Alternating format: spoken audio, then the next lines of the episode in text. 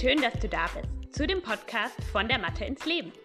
Einem Podcast von einer Physiotherapeutin und Yogalehrerin, die mit einem liebenden und einem kritischen Auge das Yoga von heute betrachtet.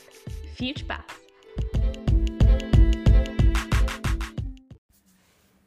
Hallo und herzlich willkommen zu einer neuen Podcast-Folge in meinem Podcast von der Mathe ins Leben. Ich bin sehr froh, dass du wieder hier dabei bist heute, denn es wird heute um ganz offiziell das erste Mal um ein äh, Modul der 300-Stunden-Ausbildung gehen. Ich habe das schon, ähm, schon mal erwähnt vor ein paar Wochen, dass ich gerne zu jedem Modul mir so eine Sache rauspicken möchte, über die ich so ein bisschen mehr spreche, auch darüber spreche, warum ich das in die Ausbildung mitnehme, warum es so wichtig ist, ähm, aber auch für alle, die es eben interessant machen, die jetzt nicht unbedingt bei der Ausbildung dabei sein möchten. Ähm, können oder wollen ähm, und dass ihr trotzdem auch was davon mitnehmt. Ähm, und zwar habe ich mir aus dem zweiten Modul, in diesem Modul geht es einmal um das Thema obere Extremität, das heißt Arme, Schultergürtel, ähm, Nacken und Kopf.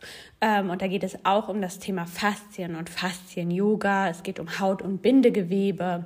Ähm, falls du noch nicht ähm, so viel über meine 300 Stunden Ausbildung weißt und es dich interessiert, schau gerne mal in den Show Notes vorbei. Da ähm, ist die ähm, Webseite, wo alle Infos drauf sind. Und ähm, genau, ich habe mir das Thema Faszien-Yoga hier mal rausgesucht, weil das ja schon was ist, was recht populär ist und ähm, ja, vor ein Jahr, ein paar Jahren so ein bisschen populärer auch als es jetzt ist, aber es ist immer noch da und es hat eben auch seine Berechtigung. Ähm, die erste Frage vielleicht, die ich mir gestellt habe auf Instagram, als ich gefragt habe, ob es Fragen zum Thema Faszien-Yoga gibt, ähm, war meine Meinung dazu. Was hältst du davon? Und ich halte natürlich viel davon, sonst würde ich es nicht mit in die 300 Stunden Ausbildung nehmen. Unsere Faszien sind ein ganzes Organ für sich. Es wird auch das größte Organ des Körpers genannt mittlerweile. Ähm, eigentlich ist ja unsere Haut immer so das größte Organ ähm, und auch die ist extrem wichtig und relevant, aber unser Fasziennetz ist mindestens genauso relevant, wenn nicht vielleicht sogar ein bisschen relevanter. Und deswegen ist dieses ganze Thema, also was gibt es für, ähm, also was ist Haut, was gibt es für Hautschichten, welche Bindegewebsschichten gibt es, das ist etwas, was total wichtig im Yoga-Kontext zu verstehen ist. Ähm, und mit den Faszien können wir eben auch ganz gezielt durch unsere Asana-Praxis arbeiten. Und es gibt auch schon eine Podcast-Folge in meinem Podcast, wo ich über das Thema Faszien spreche. Da spreche ich mehr darüber, was Faszien sind und was sie können. Ähm, hört da gerne mal rein, wenn ihr möchtet. Ähm, und heute möchte ich aber eher darüber sprechen, was ist denn Faszien-Yoga eigentlich ähm, und warum ist es wichtig und was gehört so dazu. Also was ist Faszien-Yoga? Ähm, erstmal ist Faszien-Yoga eigentlich eine ganz normale Yogastunde, in der einfach so ein bisschen der Fokus darauf gelegt wird, dass die Faszien mobilisiert sind, werden bzw. genutzt werden. Ähm, um das ganz kurz anzureißen, Faszien sind im Endeffekt heute, die alle Strukturen in unserem Körper umgeben. Das heißt, jeder Knochen ist von einer Faszie umgeben, jeder Muskel, Muskelgruppen sind ähm, davon umgeben, Organe sind von Faszien umgeben. Das ist quasi so naja, unser, unser Konstrukt, so unser Rohbau quasi, ähm, was alles einbettet und worin quasi unsere Bewegung, egal ob es jetzt organische Bewegung oder unsere muskuläre Bewegung ist, stattfinden kann. Das heißt, wenn man jetzt unsere Haut, sage ich mal, von unserem Körper abnehmen würde, die oberflächliche Haut, dann würden wir trotzdem stabil bleiben, weil eigentlich die Faszien uns unseren Halt geben. Ähm, und im Faszien-Yoga wollen wir eben genau diese Linien, ähm, ich werde da jetzt hier in der Podcast-Folge nicht ins Detail gehen, weil ich finde, da braucht man auch immer ein Bild vor Augen und das wäre einfach ein bisschen zu viel Detail. Ähm, aber es gibt eben sogenannte fasziale, fasziale Ketten bzw. Faszienlinien, die sich so über unseren Körper erstrecken.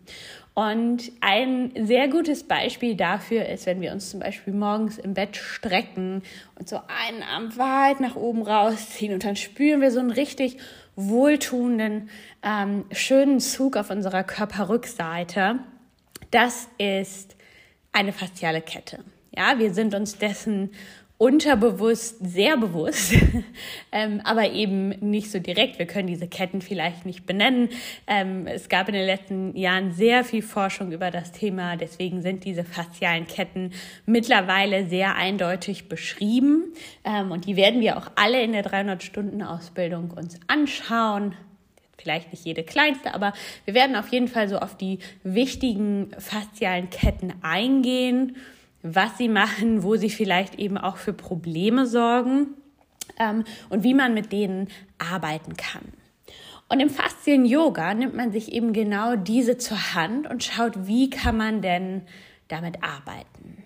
Mm, und Yoga an sich, also die Yoga-Asanas, die nutzen das schon. Ich glaube sehr unbewusst, weil ich gehe davon aus, dass als man ähm, als Yoga damals entstanden ist, vor vielen tausend, tausenden von Jahren, ähm, dass dort die Menschen sich nicht der Faszien bewusst waren, ja, also das war ja eher so ein ähm, Ausprobieren und das funktioniert. Das heißt, indirekt arbeitet man sowieso mit den Faszien, ja. Wir haben im Yoga total viele große Asanas, große Bewegungen, wo wir Arme und Beine vom Körper abspreizen, wo wir uns drehen, ähm, wo genau eigentlich das mobilisiert wird, was die Faszien ausmacht, nur dass es eben unbewusst war. Und eine Komponente, die ähm, so ein bisschen fehlt in der klassischen Asana-Praxis, ist das Dynamische. Denn die Faszien die leben vor allem auch von Dynamik. Und es macht einen Unterschied, ob ich in eine Asana reingehe und dort halte oder ob ich dort feder oder ob ich dort reinschwinge und rausschwinge. Und das ist eben das, was im jo Yoga in Bezug auf Faszien nochmal ergänzt wird oder ergänzt werden sollte. Das heißt, es gibt große schwingende Bewegungen. Man hält vielleicht an der einen oder anderen Stelle an und beginnt dort so ein bisschen zu federn kann. Man kann wunderbar den Atem nutzen, um sich dort noch mal mehr reinzuatmen. Gerade so in Bezug, also gerade in den Armen gibt es auch viele solcher Faszienketten, die extrem relevant sind und auch viele ich sag mal, klassische äh, oder typische Volkskrankheiten, die wir so haben, mittlerweile verursachen, ähm, mit denen man toll arbeiten kann. Also da gibt es wirklich ganz, ganz viel, was man aus den klassischen Asanas rausholen kann. Und das beschreibt im Endeffekt Faszien-Yoga. Und ich persönlich würde jetzt, glaube ich, keinen Faszien-Yoga-Kurs anbieten. Im Sinne von, also, dass ich einfach so einen Kurs habe, der Faszien-Yoga heißt, sondern ich fände es viel cooler, wenn diese super relevanten Strukturen, die Faszien, ähm, einfach ein Bestandteil von jeder Yogastunde sind. Das heißt, dass ich das immer integriere. Ich arbeite ganz, ganz viel mit Schütteln, mit Ausklopfen, mit Reiben, mit Schwingen. Ähm, das ist etwas, was ich immer wieder versuche zu integrieren und wo ich auch immer wieder merke, es macht so einen riesigen Unterschied, ob ich nur im Krieger 1 stehe und halte und atme oder ob ich vorher mal so große Armschwünge im Krieger 1 gemacht habe und ähm, von dort vielleicht in eine große Rotation gehe, dort ein bisschen Feder und wieder zurückkomme. Also ähm, wenn wir mit dem Fasziensystem arbeiten, kann das ganz, ganz viel bewirken ähm, und eben auch bei Problemen bewirken. Ähm, Sprechen wir mal über eine Theorie, die es gibt, und zwar heißt sie die Unused Arc Theory. Das heißt, der, ja, ungenutzte Bogen, der ungenutzte Bereich, würde ich das mal äh, übersetzen. Das heißt, unsere Bewegungen im Alltag sind oftmals sehr minimalistisch, um es mal positiv auszudrücken.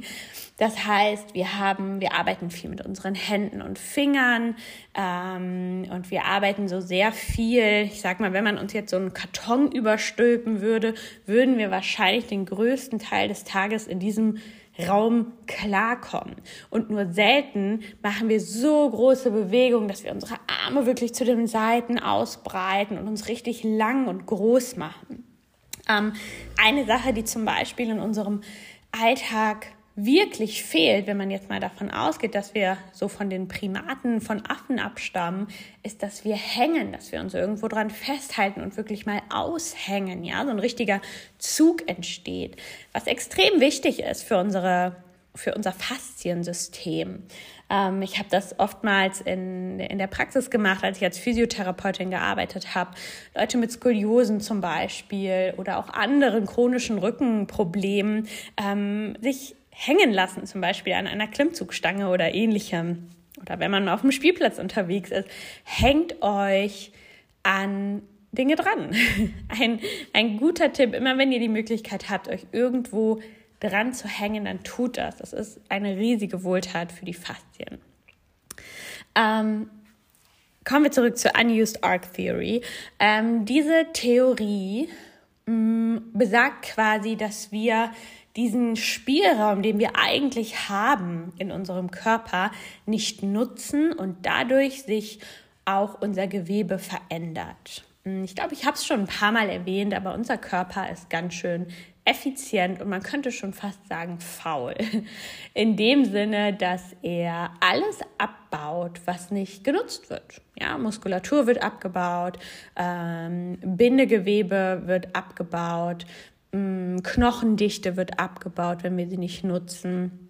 Ja, und genauso verhält sich das natürlich mit den Faszien. Und wenn wir zum Beispiel einer Struktur unseres Körpers, sagen wir mal der Rückenfaszie hinten, ähm, unteren Rücken, ähm, wenn dort einfach keine Bewegung stattfindet. Oder nicht viel, weil wir einfach den ganzen Tag sitzen oder stehen und dann liegen wir. Aber es kommt selten vor, dass wir uns mal bücken und groß bewegen und die Faszie wirklich ausbewegt wird, durchbewegt wird. Dann geben wir diesem Bereich quasi das Signal, das braucht hier nicht bewegt werden. Ja, das ist nicht nicht keine Struktur, die bewegt werden soll. Und dann entstehen sogenannte Crosslinks. Und diese Crosslinks sorgen für mehr Stabilität, weil unser Körper denkt, okay, hier wird nicht bewegt, das heißt, wir brauchen hier Stabilität. Ja, das ist so ein bisschen wie, was auch in Gelenken stattfindet. Wenn wir die nicht regelmäßig groß durchbewegen, dann versteifen die irgendwann von selber. Einfach weil wir sie nicht nutzen und der Körper sagt, okay, dann brauchen wir hier wohl eher Stabilität, wenn hier keine Mobilität gefragt ist. Ähm, und die Faszien sind quasi so der erste Schritt, diese Crosslinks. Ich kenne das von mir selber, meine Rückenfaszie ist ganz schön fest nicht aus dem Grund, weil ich es nicht bewege, sondern weil mein, ähm, meine Lendenwirbelsäule instabil ist. Also das ist meine Vermutung, dass dadurch, ja, das merkt quasi mein Körper, der merkt diese Instabilität, weil ich auch Jahre na, wieder in Rückbeugen gegangen bin, durch das Tanzen dort einfach noch instabiler geworden bin. Und dann fängt mein Körper irgendwann an, dort Stabilität von alleine zu schaffen, indem er die Faszie über Crosslinks festigt. Und das kann überall passieren. Das kann an der Schulter passieren. Ja, also es gibt zum Beispiel auch das Frozen Shoulder Syndrom. Ähm, die Faszien machen feste, wenn es dort benötigt wird oder der Körper denkt, dass es dort benötigt wird. Ähm, und dadurch entstehen natürlich viele Probleme ähm, durch dieses Nicht-Nutzen und das Nicht-Groß-Bewegen. Ja, also so die typischen Sachen sind sowas wie zum Beispiel Arthrose ähm, oder auch ähm, myofasziales Schmerzsyndrom hat man vielleicht schon mal gehört. Ähm, irgendwelche Entschuld ähm, irgendwelche Entzündungen in, in der Schulter zum Beispiel oder auch das Karpaltunnelsyndrom, Frozen Shoulder habe ich schon gesagt, ähm, einfach chronische Schmerzen auch und so dieses Steifheitsgefühl. Also es gibt viele, viele Dinge, die dann daraus wieder entstehen, dass wir eben zu wenig diese faszialen Strukturen wirklich durchbewegen. Und das klassische Yoga reicht da meiner Meinung insofern nicht aus, ähm, als dass wir in diesen Konzepten bleiben. Es ist ja auch ganz häufig so, dass Menschen jetzt nicht schon mit zehn Jahren anfangen, Yoga zu praktizieren und dann es, es sind ja oftmals wirklich eher ältere Menschen, ne? also so ab vielleicht 40, 50 plus auch, dass man sagt, oh ja, jetzt ist Yoga was für mich, weil Yoga ja auch, naja, immer noch so sehr, so ein sehr falsches Bild teilweise in den Köpfen hat. Ähm, natürlich gibt es mittlerweile auch viele junge Leute, die so in der Yoga-Szene sind und dann auch schon mit dem Studium Anfang 20 ähm, damit beginnen und das ist super. Ähm, aber auch die haben schon ihre festen Strukturen. Und wenn wir quasi 40, 50 Jahre unseren Körper nicht ausreichend bewegt haben und dann Yoga beginnen zu praktizieren, dann findet natürlich ein, eine Entwicklung statt, aber wir werden auch sehr viel in unserer Komfortzone bleiben und gewisse Asanas vielleicht kleiner ausführen, anders ausführen, über Umwege ausführen, so dass wir quasi in, in diesen Strukturen bleiben und wir kommen erst gar nicht in dieses ah, in dieses wohltuende, lange Gefühl, was man zum Beispiel beim herabschauenden Hund kenne ich das. Wenn ich da reinkomme nach längerer Zeit, nach ein paar Tagen, wo ich nicht im Hund war, ist es wirklich so ein, so ein Durchatmen. Ich merke richtig, das tut mir so gut, hier frei zu werden. Ähm, und ich glaube aber, dass wenn wir immer nur so relativ statisch und eindimensional ähm, Yoga üben, dann kommen wir gar nicht so tief an diese faszialen Strukturen ran. Und deswegen braucht es den Ansatz des Faszien-Yogas, dass wir schwingen, dass wir schütteln, dass wir größer werden als sonst vielleicht. Ja, also Schwünge machen ja auch was mit uns. Da können wir wirklich nochmal weitergehen, diese Kräfte, die dort wirken. Und ähm, das ist extrem wichtig. Außerdem ist es wichtig, dass wir Vielfalt und Variation in unser Bewegen bringen. Und auch das fehlt mir teilweise im Yoga, denn wenn wir jetzt mal vom Sonnengruß ausgehen beispielsweise ähm, oder so sehr klassischen strukturierenden Yoga-Stunden, die immer den gleichen Ablauf haben, dann ist das natürlich, wenn man damit beginnt, viel Neues und viel Vielfalt, aber irgendwann ist es doch auch immer wieder das Gleiche. Und ähm, auch da können wir durch die Ansätze des Faszien-Yogas hinkommen, dass wir einfach weniger kontrolliert bewegen und einfach auch mehr experimentell, also dass wir mehr experimentieren in den Bewegungen ähm, und mal schauen, okay, wie kann ich denn hier vielleicht noch irgendwo eine Rotation einbilden oder kann ich mich hier nochmal seitlich rausziehen? Also, dass man wirklich in diesem System der Faszien auch denkt und schaut, wie kann ich das ähm, auf gewisse Asanas übertragen, sodass ich dann noch mehr rausbekommen kann für mich. Und ähm, das finde ich total spannend. Ich ähm, habe auch ganz oft so das Bedürfnis, gerade wenn ich müde bin, wenn ich ja so in so einem tiefen, äh, in so einem Mittagstief bin, dann habe ich total das Bedürfnis nach dieser sehr freien Bewegung, wo ich wirklich weit nach links und rechts gehen kann, beispielsweise so eine tanzende Katze und Kuh, ja, dass ich nicht nur in Katze und Kuh in meine, in meinen Rundrücken und in meinen Kuhrücken gehe, sondern dass ich halt auch mal in andere Richtungen gehe und wirklich tief gehe und schaue, wo geht's denn hier noch hin, nach links und rechts, nach oben und unten.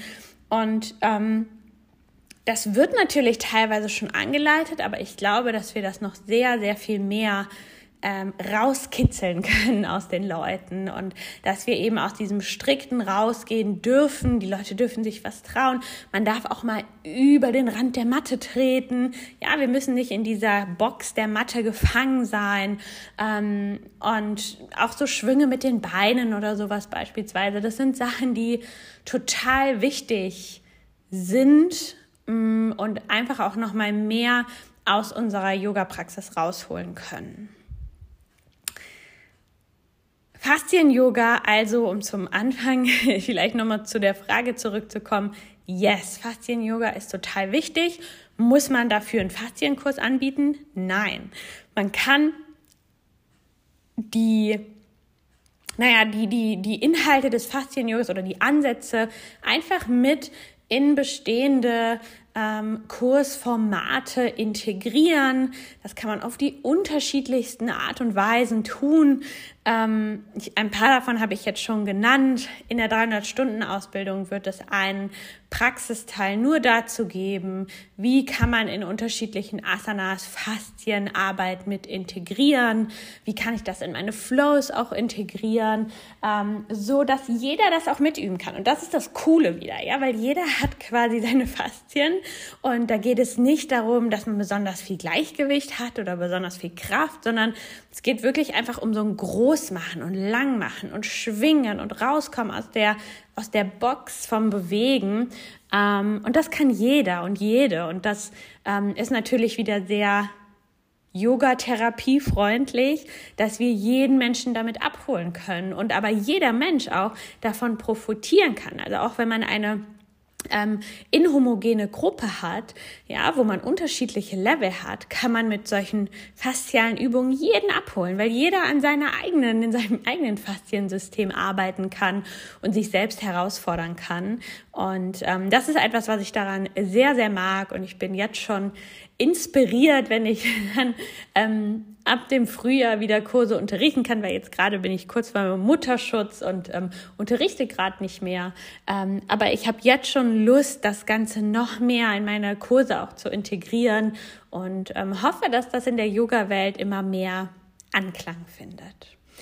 Also, falls du jetzt Lust bekommen hast, dich über meine 300 Stunden Ausbildung zu informieren, dann tu das sehr gerne. Der Link ist in der Infobox. Und ähm, ja, viel Spaß beim Schütteln und Durchbewegen und Faszien bewegen. Und ähm, wir hören uns nächste Woche wieder. Tschüss.